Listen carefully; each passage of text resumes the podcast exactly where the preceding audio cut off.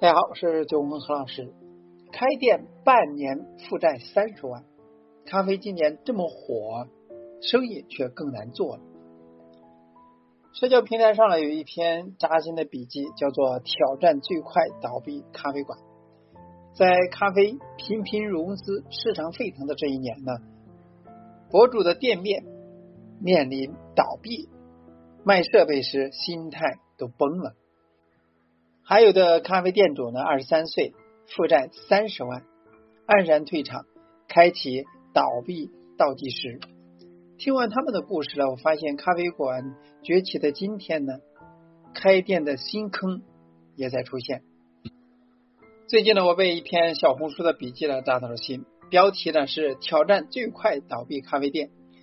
博主呢用五篇笔记记录了自己的第一家咖啡店故事。博主冲动罗辞，决心呢开一家咖啡店。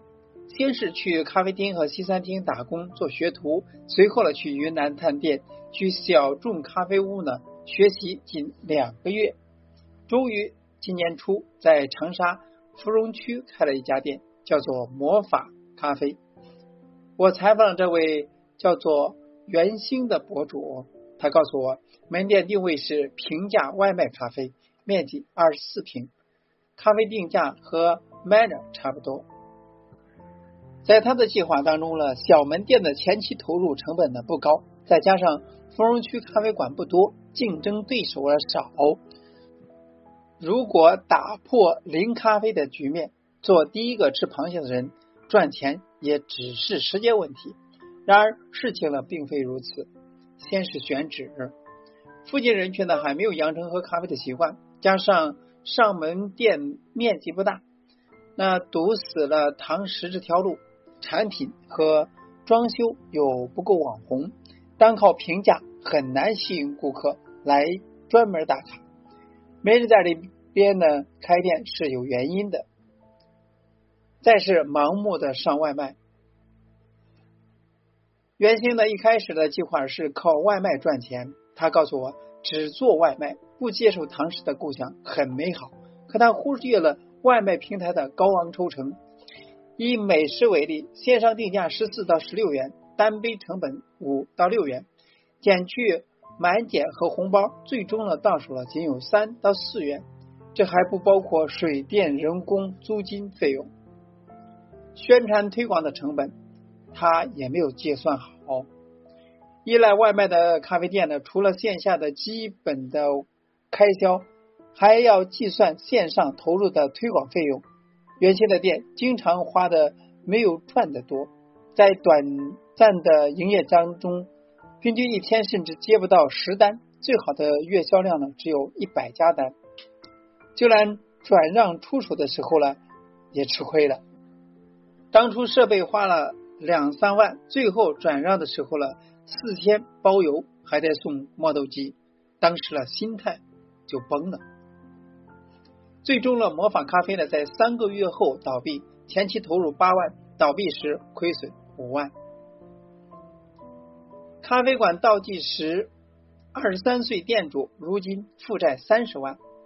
另外一个同样令人心碎的故事呢，也是在长沙。这位店主的梦想是开一家长沙百分之百阿拉比卡咖啡。今年二十三岁的徐刚呢，前两年都在一线城市工作，看见百分之百阿拉比卡的火爆，回到老家湖南，在长沙开了一家 Blink 咖啡。他的设想和计划呢，看上去也不错，因为想要对标百分之百阿拉比卡，所以呢，徐刚呢主做堂食，门店六十六平，装修风格明亮简洁，落地窗采光很好。开放式的座椅设计感十足，是时下流行的简约风。那这家店开在商圈周围和学校对面，他预感呢流量会很大，商圈人群加学生双重保险流量呢都能够抓。可惜理想很丰满，现实呢很骨感。徐刚没想到的是，这种在一线城市格外受欢迎的开店风格，在当地却行不通。一方面是门店设计的有些水土不服，周边的社恐人更喜欢买杯咖啡独自喝，而不是身边坐着陌生人相顾无言。店里开放式的座椅呢，顾客都不愿意坐，太重视设计，反而忽略了顾客的体验感。另一方面呢，是门店的流量，新开张的小店呢，PK 不过商圈网红店、茶饮连锁品牌。徐康说，他以为商圈学校都能够抓，实际上忽略了连锁品牌和网红店带来的双重压力，再加上门店开在商圈外围，也并非核心地段。自然吸引不了太多的人，而均价在三十一元左右的咖啡，对于学生来说了，则太贵昂贵，小店抢不了商圈的流量。开到第二家店才发现呢，做咖啡呢也需要标签。在广州的酒饮咖啡，今年呢是成立的第三年，是咖啡师 Lam 的第二个咖啡品牌。二零一六年，二十一岁的咖啡师 Lam 与合伙人开了第一家店。当时国内咖啡普及不高，店面做的不温不火，身边合伙人呢来了又走，人际关系呢复杂混乱。最终，了门店草草关门，转做了中高端咖啡设备。但 Lam 的咖啡馆呢梦想没有放弃，他有了第一家的经验，加上做咖啡设备积累下来的经验，几年的沉淀后。酒饮咖啡顺利开张，这次成功的让 Lam 感觉到，好的咖啡的不仅有好原料和技术，也需要一套营销手段。就像做网红要打造人设一样，做咖啡也需要标签。喜欢咖啡和酒的 Lam 呢，将二者结合在一起，以威士忌加咖啡为主题，推出了酒咖，这也是酒饮咖啡的名字由来。二零一八年开店时。国内咖啡市场刚刚起步，特调很少，而酒咖这种新潮的概念很容易就出圈了。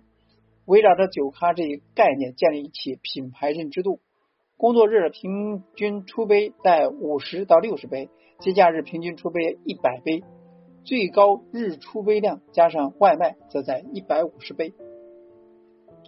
在疫情期间呢，咖啡馆呢都不好做，Lam 呢又有了新的想法。就是做社交平台，他把日常拍成小视频，有时吐槽生活中遇到的奇葩顾客，有时候分享咖啡日常干货。后来呢，把自己的员工也包装成了博主，挖掘他们的爱好，给咖啡师贴上了不同的标签。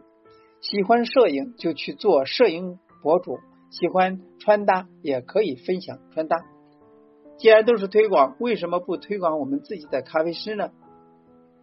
经历过一次失败，他找到了自己的开店之道。咖啡市场崛起，也藏着很多的新坑。如今开一家咖啡店的，避开旧坑没用，还得留心出现的新坑。听完他们的故事了，我发现以往的选址坑、还有装修坑、定价坑等等问题，随着咖啡市场的崛起呢。也有了新的变化，比如说，第一，早一步晚一步，选址的定位就不同。我听过不少人说，开店当然开在商圈，自带的巨大流量，还愁没有人来。实际真的如此吗？开在商圈就要迎接格外的残酷的竞争厮杀，无论是商圈内的连锁茶饮，还是商圈外的网红店。不仅产品有创意，装修风格、营销方式、价格等等都要玩点不同。在成本上，还要面对高昂的租金和水电、人工等费用，如何取舍就是个大问题。现在的年轻人呢，不好糊弄啊，尤其是酷爱逛商圈、找美食的年轻人，该怎么从众多品牌当中杀出一条血路，已经愁坏了一批人。而坚持自我开在非商区的人呢，客流量呢就是大问题。早一步开在商圈，还是晚一步另辟蹊径？重点的还是对行业要有足够的了解，也要对选址、周围环境、客群喜好、人均消费等做足了功课。毕竟呢，早一步晚一步都不如来得巧。